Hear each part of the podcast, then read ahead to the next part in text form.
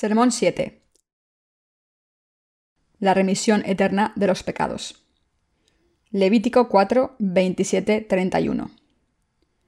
Si alguna persona del pueblo pecare por hierro, haciendo algo contra alguno de los mandamientos de Jehová, en cosas que no se han de hacer, y delinquiere, luego que conociere su pecado que cometió, traerá por su ofrenda una cabra, una cabra sin defecto, por su pecado que cometió y pondrá su mano sobre la cabeza de la ofrenda de la expiación y la degollará en el lugar del holocausto. Luego con su dedo el sacerdote tomará de la sangre y la pondrá sobre los cuernos del altar del holocausto, y derramará el resto de la sangre al pie del altar. Y le quitará toda su grosura, de la manera que fue quitada la grosura del sacrificio de paz. Y el sacerdote la hará arder sobre el altar en olor grato a Jehová Así hará el sacerdote expiación por él y será perdonado. La ofrenda espiritual de la fe que debemos ofrecerle a Dios. Hoy me gustaría hablar de la ofrenda del sacrificio que el pueblo de Israel ofrecía a Dios para recibir la remisión de los pecados durante el Antiguo Testamento.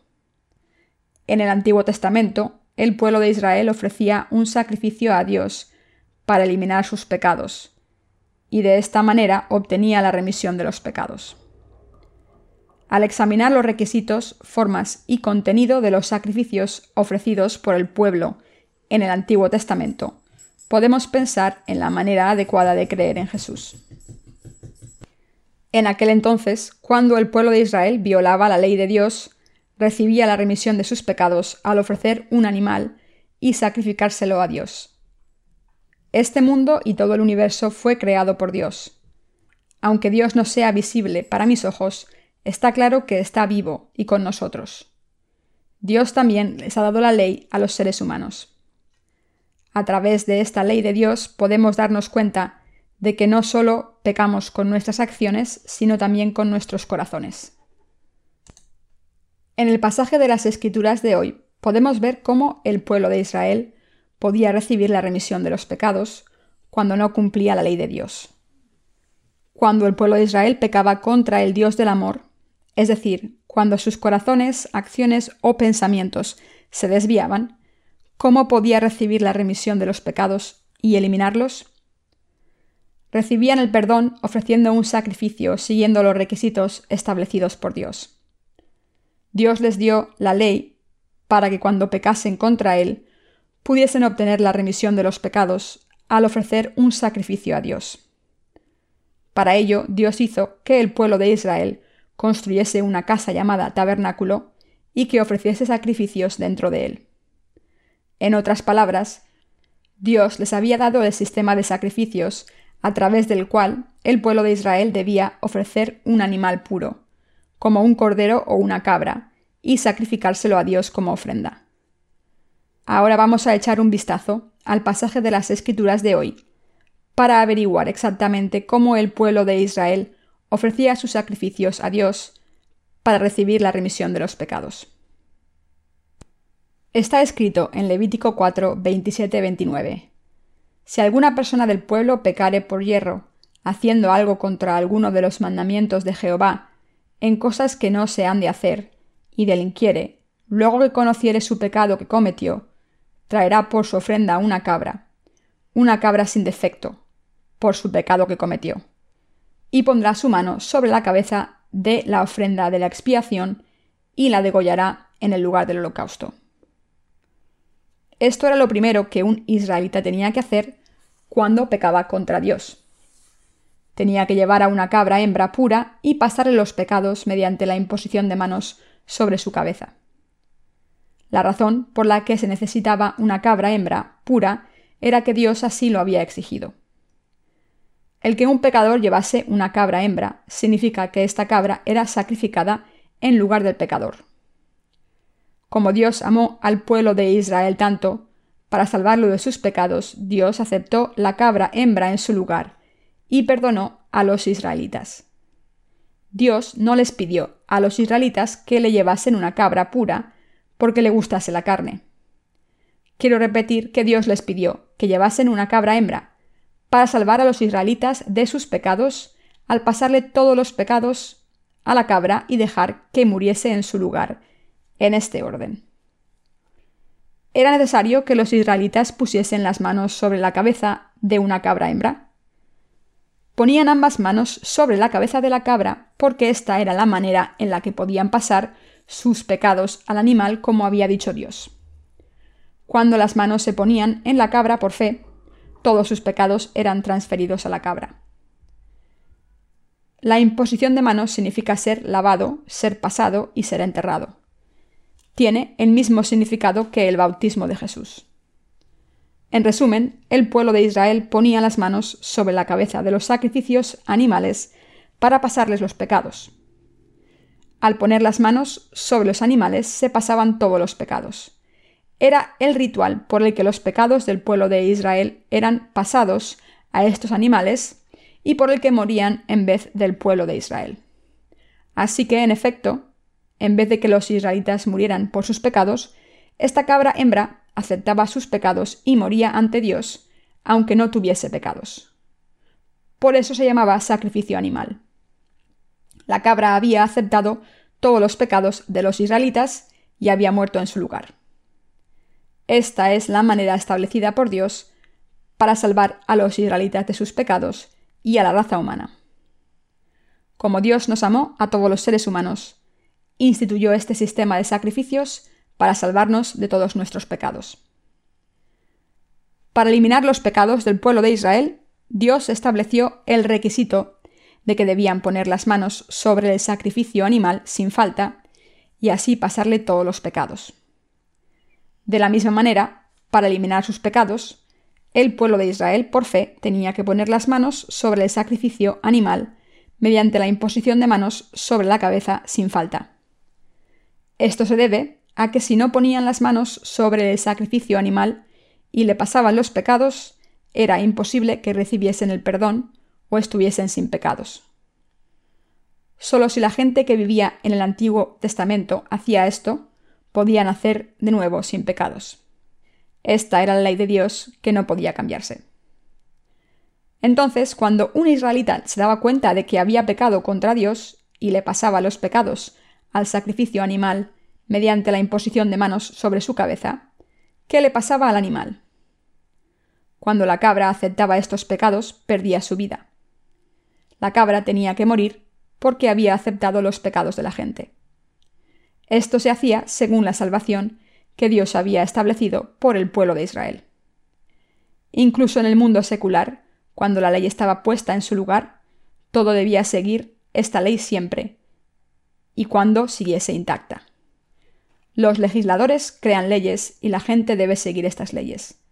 De la misma manera, Dios mismo, el creador de todo, estableció la ley de la salvación para el pueblo de Israel, y cuando pasaba los pecados al animal mediante la imposición de manos, sobre su cabeza y lo mataba en su lugar. Según esta ley, Dios lo salvaba de sus pecados. Así, para ser redimidos de sus pecados, los israelitas pasaban sus pecados a una cabra viva y le cortaban el cuello para sacarle la sangre. La cabra tenía que morir precisamente porque había aceptado los pecados de los israelitas. Las consecuencias inescapables de los pecados. Todos los pecados tienen consecuencias y ningún pecador puede escapar de ellas. Quiero ilustrar esto con una historia. Hace mucho tiempo había un rey en un reino. El adulterio era tan común entre la gente de ese reino que el rey, para intentar disminuir la tasa de adulterio, creó una ley muy estricta. El rey decretó que quien cometiese adulterio tendría que perder un ojo. Entonces proclamó este nuevo estatuto por todo el reino. Sin embargo, también ocurrió que la primera persona que tuvo que pagar el castigo de esta nueva ley fue el hijo del rey. El príncipe fue el primero en ser sorprendido cometiendo adulterio desde que se decretó la ley. El rey estaba en una situación muy difícil. Como era el que había establecido el decreto contra el adulterio, tenía que imponer el castigo, pero esto significaba castigar a su propio hijo. Para mantener el orden, el rey tenía que sacarle un ojo a su propio hijo, pero no podía hacerlo porque amaba a su hijo. Por muy estricta que fuera la ley que había decretado, no podía vencer al amor del rey por su hijo, así que el rey estaba atormentado por el hecho de que tenía que sacarle un, un ojo a su hijo. Al mismo tiempo, como el decreto del rey estaba vigente, tenía que hacer cumplir la ley. El rey tenía que castigar a su propio hijo. Pero el rey no podía sacarle el ojo a su hijo. Al final el rey ordenó al verdugo que le sacase el ojo a su hijo. Lo hizo porque el crimen de su hijo tenía que ser castigado por la ley, pasase lo que pasase. Así que el rey sacrificó uno de sus ojos por su hijo, y el verdugo le sacó un ojo al rey en vez de al príncipe. De esta manera, al quitarle un ojo al rey en vez de a su hijo, el rey pudo proteger al príncipe y al mismo tiempo cumplir la ley. Como resultado, la tasa de adulterio descendió precipitadamente. Como hemos visto en esta historia, alguien debe pagar por los pecados cometidos ante Dios sin falta. Dios estableció su ley por la humanidad y por tanto el precio de los pecados debe pagarse. Esto se debe a que Dios había decretado que cualquier persona con pecados debía morir sin falta.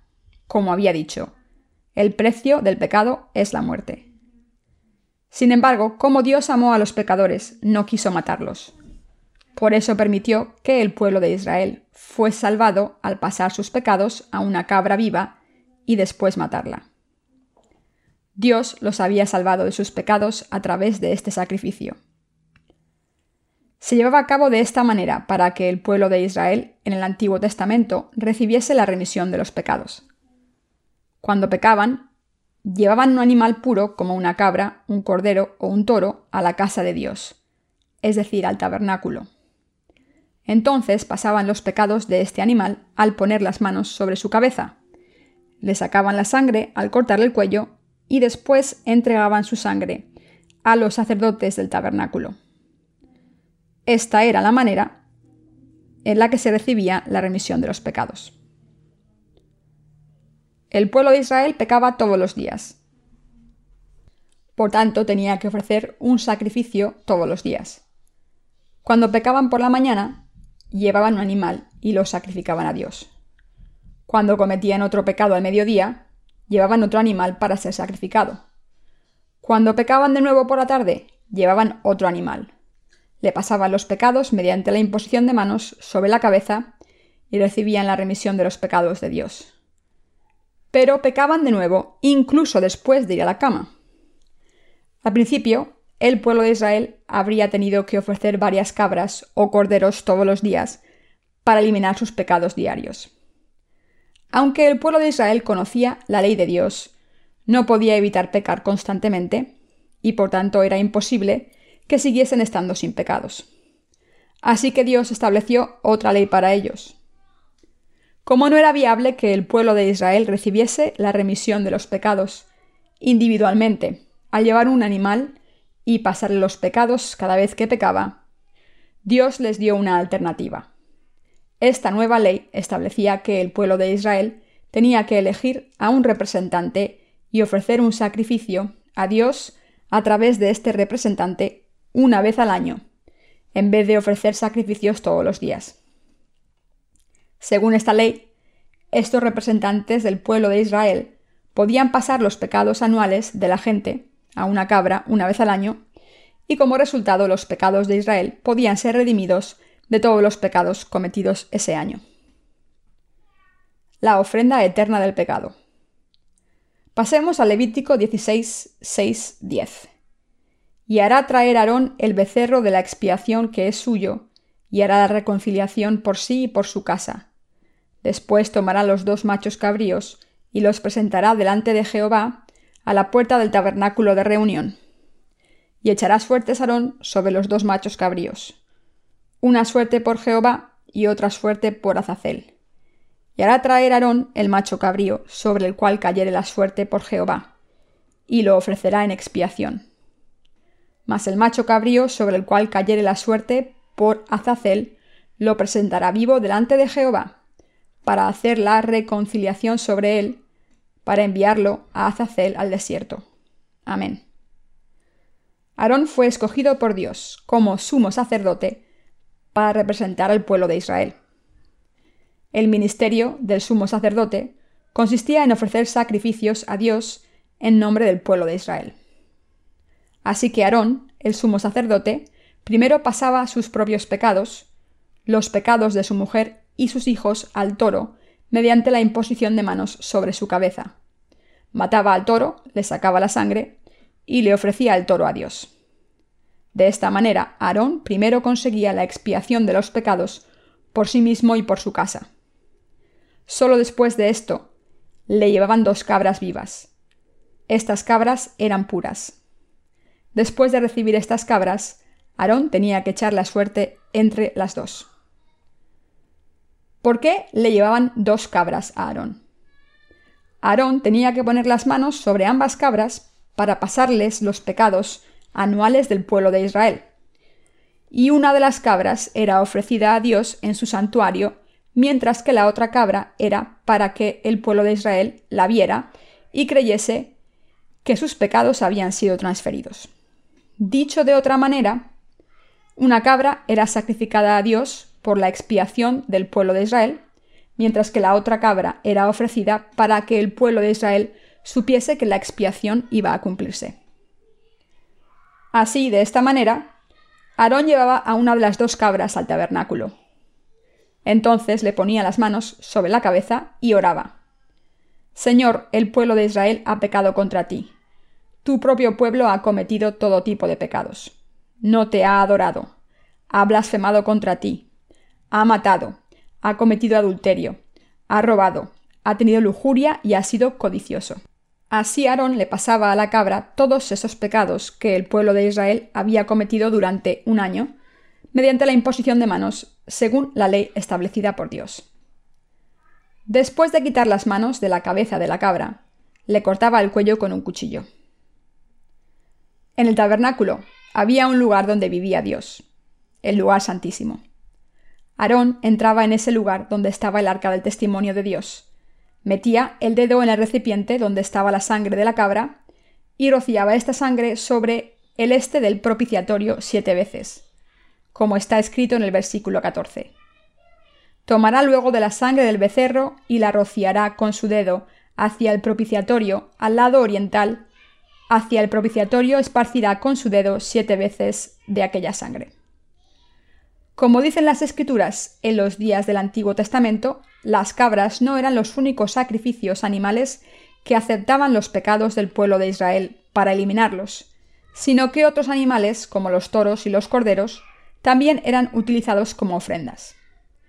Estos animales eran utilizados como ofrendas del pecado y cargaban con los pecados anuales del pueblo de Israel, y como resultado tenían que morir. Aarón rociaba la sangre de estas cabras siete veces como ritual para dar testimonio para Dios este, de que esta cabra había muerto en el lugar del pueblo de Israel. El pueblo de Israel no tenía que morir por sus pecados, porque el sumo sacerdote había tomado la sangre de la cabra, su expiación, y la había llevado al lugar santísimo, y la había rociado allí para significar que el precio del pecado de los israelitas había sido pagado por la sangre de su cabra en su lugar. Esto significaba que el precio de sus pecados ahora había sido pagado ante Dios. De hecho, el pueblo de Israel tenía que morir a los ojos de Dios si tenía algún pecado. Sin embargo, gracias al sistema de sacrificios, el sumo sacerdote pasaba todos los pecados del pueblo de Israel al sacrificio animal. Le cortaba el cuello, le sacaba la sangre y la rociaba ante Dios. Esto señalaba que el animal del sacrificio había pagado el precio de los pecados de los israelitas en su lugar. En efecto, el sumo sacerdote estaba diciendo a Dios, Mira, Señor, mira esta sangre. La cabra ha muerto en lugar del pueblo de Israel. Mira esta sangre que ha eliminado los pecados del pueblo de Israel según tu ley. Este era el significado del primer sacrificio ofrecido a Dios el día de la expiación. Cuando Dios veía la sangre rociada por el sumo sacerdote en su presencia, le perdonaba y aprobaba al pueblo de Israel sin pecados, diciendo, Este sacrificio animal tenía que morir en vez del pueblo de Israel. El precio del pecado ha sido pagado según mi ley. El pueblo de Israel ahora está limpio y no tiene pecados. De esta manera, el pueblo de Israel era perdonado a través de la imposición de manos del sumo sacerdote y la sangre del sacrificio animal. Cuando Dios vio esta sangre, supo que el sumo sacerdote había puesto sus manos sobre el animal. Por supuesto, los animales no saben lo que es el pecado. Como Dios no estableció una ley para ellos, están sin pecados. Sin embargo, como el animal del sacrificio aceptaba los pecados de los israelitas, tenía que morir en su lugar. De esta manera, cuando Dios vio la sangre del animal que llevaba Aarón, perdonó al pueblo de Israel de todos sus pecados anuales. Sin la imposición de manos y el derramamiento de sangre, no puede haber remisión de los pecados. Para recibir la remisión de los pecados de Dios, primero tenemos que pasarle los pecados al sacrificio mediante la imposición de manos sobre la cabeza sin falta. Entonces debemos matar a la ofrenda en nuestro lugar. Y debemos rociar la sangre ante Dios. Ahora que hemos visto cómo el sacrificio del día de la expiación se ofrecía a Dios en el santuario, debemos ver el sacrificio que se ofrecía mientras el pueblo de Israel miraba. El versículo 21 dice, Pondrá Aarón sus dos manos sobre la cabeza del macho cabrío, vivo, y confesará sobre él todas las iniquidades de los hijos de Israel, todas sus rebeliones y todos sus pecados, poniéndolos así sobre la cabeza del macho cabrío, y lo enviará al desierto por mano de un hombre destinado para esto. El décimo día del séptimo mes era un día para el descanso del pueblo de Israel. Era como en la actualidad como el día del Señor el domingo, cuando no trabajamos. El décimo día del séptimo mes, que era el día de la expiación, era el día en el que el pueblo de Israel recibía la remisión de los pecados anuales. Como el sumo sacerdote había ofrecido el sacrificio del día de la expiación, el pueblo de Israel había sido perdonado por sus pecados anuales, pero este sacrificio se hacía en siete días en vez de uno el que el pueblo de Israel pasase todos sus pecados anuales el décimo día del séptimo mes. Es algo que está claramente escrito en las escrituras para que todo el mundo lo vea. Esto se puede encontrar en Levítico 16, 29. Leamos los versículos 29 y 30 juntos. Y esto tendréis por estatuto perpetuo. En el mes séptimo, a los diez días del mes, afligiréis vuestras almas y ninguna obra haréis ni el natural ni el extranjero que mora entre vosotros, porque en este día se hará expiación por vosotros, y seréis limpios de todos vuestros pecados delante de Jehová. Como está escrito aquí, Dios determinó que el décimo día del séptimo mes el sumo sacerdote ofrecería un sacrificio para la expiación del pueblo de Israel. Es decir, que el sumo sacerdote limpiaría a los israelitas y los dejaría sin pecados mediante la imposición de manos sobre el animal que le pasaba los pecados, para que estuviesen limpios ante Dios. Recordando que todo esto fue establecido por Dios, pasemos al versículo anterior. Pondrá Aarón sus dos manos sobre la cabeza del macho cabrío vivo, y confesará sobre él todas las iniquidades de los hijos de Israel, todas sus rebeliones y todos sus pecados poniéndolos así sobre la cabeza del macho cabrío, y lo enviará al desierto por mano de un hombre destinado para esto. Levítico 16:21. Es muy importante prestar atención a este pasaje donde Dios le ordenó a Aarón que confesase todos los pecados del pueblo de Israel y los pasase a la cabeza de la cabra. Cuando el sumo sacerdote ponía las manos sobre la cabeza de una cabra, todos los pecados anuales del pueblo de Israel eran pasados a la cabra. Esto es lo que dicen las escrituras. Cuando Aarón ponía las manos sobre la cabra, todos los pecados anuales de los israelitas eran pasados a la cabra, como dice la Biblia, poniéndolos así sobre la cabeza del macho cabrío. Los pecados del pueblo de Israel eran pasados a la cabra porque Dios lo había determinado. De esta manera, los pecados del pueblo de Israel eran pasados a la cabeza de la cabra a través de las manos de Aarón cuando se las ponía encima y confesaba los pecados diciendo, Señor, el pueblo de Israel ha pecado, ha matado, ha cometido adulterio, ha robado, ha envidiado, ha cometido idolatría ante ti. Por eso la imposición de manos significa ser lavado, ser pasado y ser trasladado y plantado en otro sitio. De esta manera, cuando los pecados del pueblo de Israel eran pasados a la cabra, la cabra era llevada al desierto y abandonada allí. Para el pueblo de Israel, el hecho de que todos sus pecados fueran pasados a la cabra y que esta cabra fuera llevada al desierto y abandonada allí, significa que sus pecados eran eliminados por el chivo expiatorio. Esto cumplió la palabra de Dios diciendo, el precio del pecado es la muerte.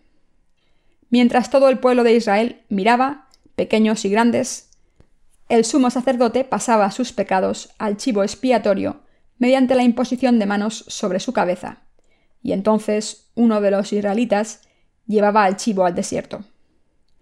Los que eran demasiado bajos no podían verlo bien, pero los que eran altos probablemente podían ver mejor. ¿Creen ahora que los pecados se pasan mediante la imposición de manos? La gente del Antiguo Testamento recibía la remisión de los pecados de esta manera. Sabiendo estas verdades, ¿cómo podemos recibir la remisión de los pecados en la actualidad? Todo el mundo que vive en la actualidad, es decir, la gente del Nuevo Testamento, puede recibir la remisión de los pecados al creer en Jesús. Cuando leemos Mateo 1.21, vemos que Dios Padre envió a su Hijo a este mundo para eliminar todos nuestros pecados. Envió a su Hijo a este mundo a través del cuerpo de la Virgen María. El que Jesús fuese concebido por una virgen había sido profetizado por Dios a través de sus siervos. Está escrito claramente en Isaías 7:14. Por tanto, el Señor mismo os dará señal. He aquí que la Virgen concebirá y dará a luz un hijo, y llamará su nombre Emanuel. Dios dijo aquí que nos daría una señal para indicar la salvación a todo el mundo. Esta señal era que una virgen concebiría al Hijo de Dios y el Hijo de Dios se convertiría en el Salvador de este mundo. Dios había dicho esto claramente a través de su siervo, el profeta Isaías, hace 2700 años, prometiendo, enviaré a mi Hijo para salvar a todo el mundo. Os enviaré al Salvador que nacerá en este mundo concebido por una virgen. Os salvaré a través de este Hijo. Como había prometido, Jesús vino a este mundo hace 1900 años. El año de nacimiento de Jesús es el año 1 después de Cristo. El calendario utilizado por todo el mundo ahora es el calendario gregoriano, basado en el año en que nació Jesús. Todo se cumple como prometió la palabra de Dios. Hace poco tiempo mencioné que cuando se ofrecía un sacrificio tenía que ser un animal puro. Pero ¿hay alguien que sea puro? No, no hay nadie. Esto significa que ningún ser humano puede salvar a otro ser humano. Y por eso Dios envió a su Hijo al mundo. Le hizo aceptar nuestros pecados y morir en nuestro lugar para dejarnos sin pecados. Así es como Dios nos ha salvado perfectamente. Ningún ser humano puede salvar a otro ser humano. Así que Dios prometió que Jesús cargaría con los pecados de la humanidad, moriría en nuestro lugar, se levantaría de entre los muertos y nos salvaría. Pasemos a Mateo 3, 13, 17.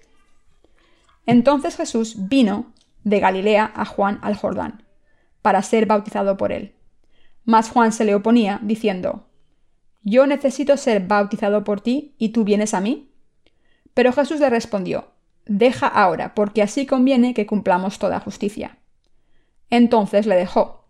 Y Jesús, después que fue bautizado, subió luego del agua, y aquí cielos le fueron abiertos, y vio al Espíritu de Dios que descendía como paloma y venía sobre él. Y hubo una voz de los cielos que decía, Este es mi Hijo amado, en quien tengo complacencia. Este pasaje describe lo que ocurrió cuando Jesús fue bautizado por Juan el Bautista. Como está escrito aquí, Jesús buscó a Juan el Bautista para que le bautizase. Quiso ser bautizado por Juan el Bautista para convertirse en nuestro sacrificio y aceptar todos los pecados del mundo, de la misma manera en que el sumo sacerdote en el Antiguo Testamento había pasado los pecados del pueblo de Israel a la cabra mediante la imposición de manos sobre su cabeza cuál es la importancia de la relación entre Juan el Bautista y Jesús. Asimismo, cuál es el papel de Juan el Bautista. Juan el Bautista era el representante de toda la humanidad, y Jesús fue la expiación de toda la raza humana en este mundo. En otras palabras, Jesús tenía que convertirse en la ofrenda de nuestros pecados. Por eso buscó ser bautizado por Juan el Bautista y nadie más. ¿Cuál es el significado del bautismo? La palabra bautismo significa ser lavado, ser enterrado, ser transferido o pasado. El significado es el mismo que la imposición de manos en el Antiguo Testamento. En otras palabras, el hecho de que Jesús fuese bautizado significa que nuestros pecados fueron pasados a Él, transferidos, enterrados y lavados. De la misma manera en que se utiliza el agua para lavar algo, el bautismo de Jesús implica que los pecados de la humanidad fueron lavados. ¿Qué pecados lavó Jesús cuando fue bautizado por Juan el Bautista? El bautismo lava todos los pecados de quien cree en Jesús de verdad. Así es como nuestros pecados fueron pasados a Jesús. A través de su bautismo, los pecados de la humanidad fueron pasados a Jesús y plantados en su cuerpo de sacrificio. Y como Jesús fue bautizado al aceptar todos los pecados de la humanidad, tuvo que morir. Por esta razón fue a ser bautizado por Juan el Bautista. Está escrito en Mateo 3, 14, 15. Mas Juan se le oponía diciendo, yo necesito ser bautizado por ti, ¿y tú vienes a mí? Pero Jesús le respondió, Deja ahora, porque así conviene que cumplamos toda justicia. Entonces le dejó.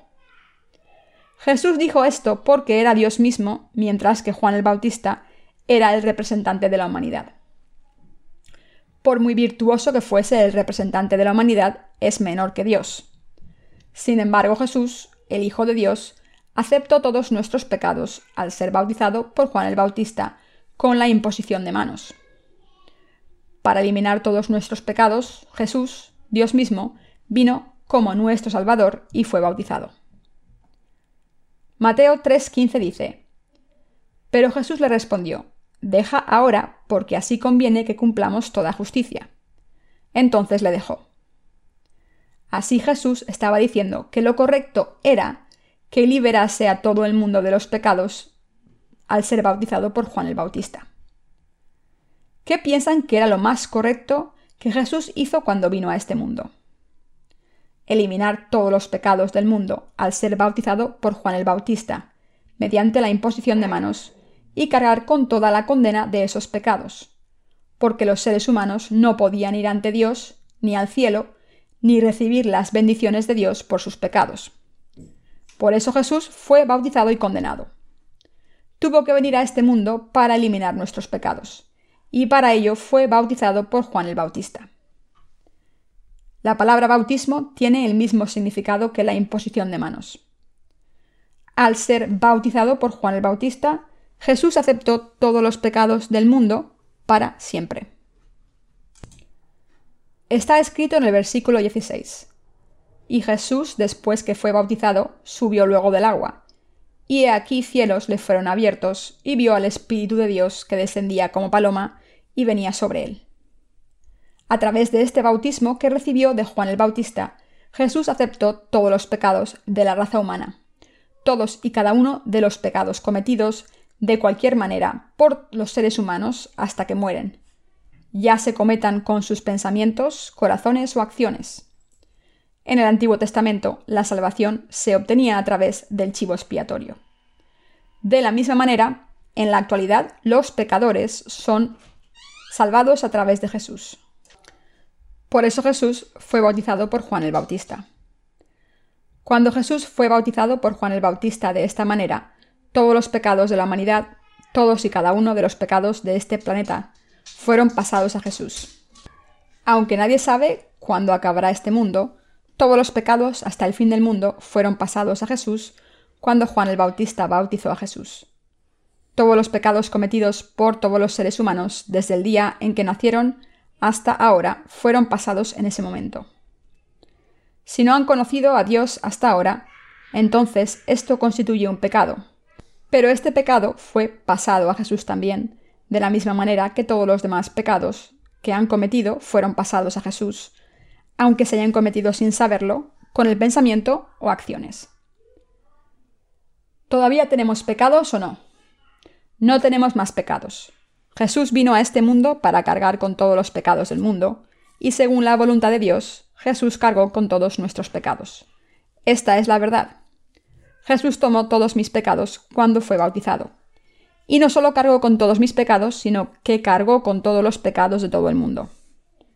Dios es santo, Dios es justo y Dios nos ama. Los seres humanos fueron creados a imagen y semejanza de Dios. Dios dijo, Soy el alfa y el omega. También dijo, Soy el principio y el final.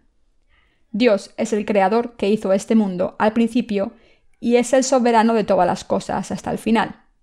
Dios está vivo para siempre. ¿Saben acerca de las moscas efímeras? Son insectos que solo viven un día. Como solo viven durante un día, su esperanza de vida es de 24 horas. En contraste, Dios vive para siempre. Por tanto, puede hacer cosas eternas para siempre. Puede cargar con los pecados de los que murieron hace mucho tiempo de la misma manera en que puede cargar con los pecados presentes y futuros de todos los seres humanos.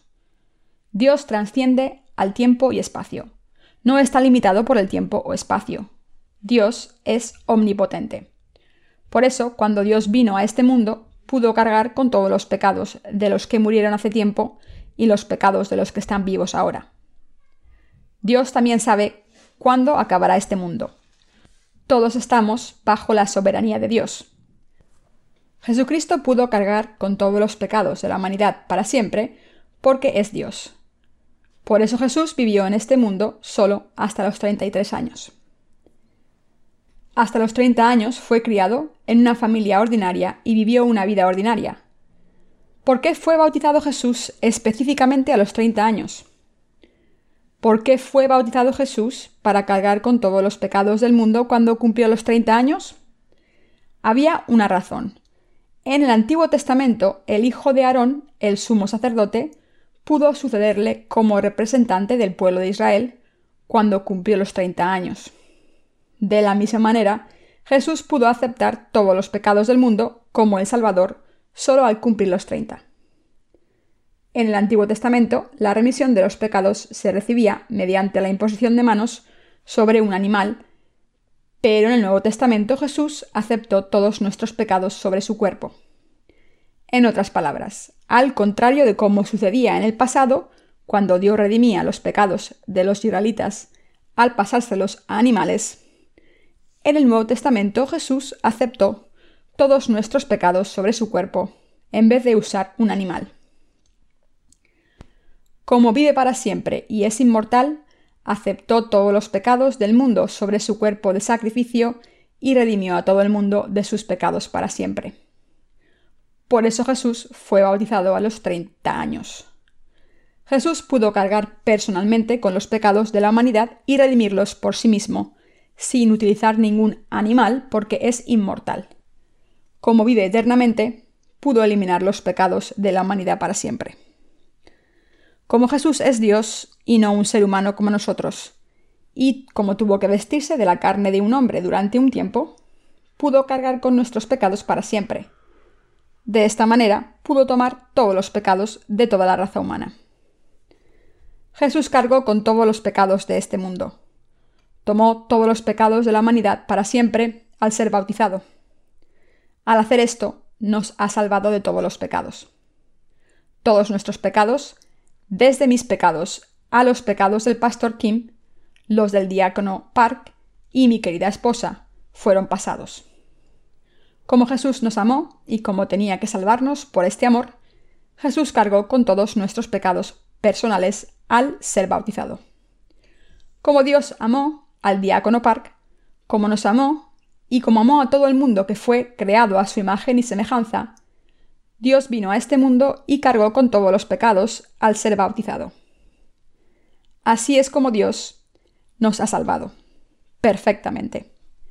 A través de su bautismo, Jesús nos ha salvado. Todos los pecados de este mundo fueron pasados a Jesús cuando fue bautizado. De esta manera, Jesús cumplió toda la justicia. Cargó con todos los pecados de todos los seres humanos. No solo los pecados de la gente que vive ahora, sino también los pecados de todo el mundo que ha vivido y vivirá en el futuro. todos los pecados de este mundo fueron pasados a Jesús completamente. Si creemos en esto, podemos darnos cuenta de que nuestros pecados fueron pasados a Jesús. Dios cargó con todos nuestros pecados y todos los pecados del mundo. Como estamos llenos de debilidades, no podemos evitar seguir pecando en el futuro. Sin embargo, hemos recibido la remisión de los pecados al creer de corazón que Jesús cargó con nuestros pecados. Somos inadecuados, somos débiles, pero a pesar de esto, Jesús tomó nuestros pecados. Por tanto, al creer en esta verdad de corazón, podemos alcanzar nuestra salvación. No hay nada más que tengamos que hacer. De hecho, no hay nada que podamos hacer por nuestra cuenta hasta alcanzar nuestra salvación. Lo único que tenemos que hacer, lo único que podemos hacer, es creer que Dios cargó con todos nuestros pecados. Para ello debemos dejar de lado todos nuestros pensamientos sin falta. Aunque en nuestros pensamientos sea difícil entender cómo Jesús eliminó los pecados de este mundo, esto no cambia el hecho de que Jesús eliminó todos nuestros pecados. Así que deben considerar lo que es correcto, seguir sus pensamientos o dejarlos de lado. Al final de los 70, muchos soldados japoneses de la Guerra del Pacífico se escondieron en las junglas de islas como Guam. Todo el mundo sabe que la Guerra del Pacífico acabó en 1945, ¿verdad? Sin embargo, estos soldados japoneses se escondieron durante décadas porque pensaban que todavía estaban en la guerra. Pero la guerra había acabado hacía mucho tiempo. De la misma manera en que la Guerra del Pacífico acabó en 1945, también es cierto que los pecados del mundo también fueron pasados. Los pecados del mundo han acabado. Fueron, en el pasado, transferidos a Jesús hace 1900 años, de la misma manera en que la guerra del Pacífico acabó hace mucho tiempo. ¿Y qué hay de sus pecados? ¿No fueron pasados a Jesús o todavía los tienen? Acabaron hace 1900 años. Es extremadamente importante que sepan claramente que sus pecados fueron pasados a Jesús. No les estoy pidiendo que crean a ciegas, sino que lo entiendan bien primero. El siguiente día vio Juan a Jesús que venía a él y dijo, He aquí el Cordero de Dios que quita el pecado del mundo. Entonces Jesús ya había aceptado todos los pecados del mundo y ahora estaba cargando con ellos hasta la cruz. El que Jesús tomase los pecados del mundo significa que tomó todos y cada uno de los pecados del mundo, grandes y pequeños, incluyendo los doce pecados que todo el mundo ha heredado del vientre materno. El Cordero de Dios se refiere al Cordero del sacrificio del Antiguo Testamento y al mismo tiempo a Jesús. Juan el Bautista testificó lo siguiente de Jesús. He aquí el Cordero de Dios que quita el pecado del mundo. Jesús tomó todos los pecados del mundo, cargó con todos los pecados cometidos en este mundo y fue condenado por ellos en la cruz. Los pecados que cometeremos en el futuro son parte de los pecados del mundo. Jesús eliminó todos estos pecados hace 1900 años. Juan 19, 17 dice, Y él, cargando su cruz, salió al lugar llamado de la calavera, y en hebreo Gólgota. Jesús fue crucificado porque había cargado con todos los pecados del mundo. Por eso fue ejecutado con ambas manos y ambos pies clavados a esa cruel cruz. Mientras los clavos penetraban sus arterias, se desangró hasta que se murió. Para los seres humanos la sangre es la vida. Pero como Jesús había cargado con todos los pecados del mundo, fue crucificado en nuestro lugar y derramó su sangre para entregarla por nosotros. Jesús fue crucificado por todos nuestros pecados. En el Antiguo Testamento, cuando un animal era sacrificado, como una cabra o un cordero, aceptaba los pecados del pueblo de Israel a través de la imposición de manos y tenía que derramar su sangre para morir. De la misma manera, cuando Jesús tomó los pecados del mundo a través de su bautismo, tuvo que morir en la cruz. Ahora debemos leer Juan 19, 28, 30. Después de esto, sabiendo Jesús que ya todo estaba consumado, dijo, para que la escritura se cumpliese. Tengo sed. Y estaba allí una vasija llena de vinagre. Entonces ellos empaparon en vinagre una esponja y poniéndola en un hisopo, se la acercaron a la boca. Cuando Jesús hubo tomado el vinagre, dijo, Consumado es, y habiendo inclinado la cabeza, entregó el Espíritu. El Señor dijo que estaba acabado. Dijo esto porque había cargado con todos los pecados a través de su bautismo y ahora estaba muriendo en la cruz para cargar con la condena de esos pecados en nuestro lugar. De esta manera Jesús pagó el precio de nuestros pecados. Cuando Jesús está acabado, significa que había completado toda su obra de la salvación de principio a fin. En otras palabras, había terminado la obra de salvación completamente, de manera que no había más trabajo que hacer. Pasemos a Hebreos 10, 9, 12, juntos. Y diciendo luego, He aquí que vengo, oh Dios, para hacer tu voluntad. Quítalo primero para establecer esto último. En esa voluntad somos santificados mediante la ofrenda del cuerpo de Jesucristo hecha una vez para siempre. Y ciertamente todo sacerdote está día tras día ministrando y ofreciendo muchas veces los mismos sacrificios que nunca pueden quitar los pecados. Pero Cristo, habiendo ofrecido una vez para siempre un solo sacrificio por los pecados, se ha sentado a la diestra de Dios. Las escrituras dicen claramente que este Cristo, después de ofrecer un sacrificio para los pecados para siempre, se sentó a la derecha de Dios. Dice que sin duda alguna Jesús ofreció el sacrificio eterno por nuestros pecados. Leamos un pasaje más antes de terminar. Está escrito en Hebreos 10, 17, 18. Y nunca más me acordaré de sus pecados y transgresiones pues donde hay remisión de estos, no hay más ofrenda por el pecado. Cuando Dios dijo, y nunca más me acordaré de sus pecados y transgresiones, estaba diciendo que ya no nos condenará ni juzgará por los pecados que cometemos, por nuestras debilidades, porque Jesús ya había cargado con nuestros pecados y había sido condenado por ellos completamente. Las escrituras también dicen aquí, pues donde hay remisión de estos no hay más ofrenda por el pecado. Esto significa que como Jesús eliminó todos los pecados del mundo al ser bautizado y morir en la cruz, no hay ninguna necesidad de que los seres humanos intenten eliminar sus pecados mediante sus propios esfuerzos. Esto es lo que Jesús ha hecho por nosotros. Es nuestro Salvador. Cumplió nuestra salvación completamente como nuestro verdadero Salvador. Una vez más le doy gracias a nuestro Señor.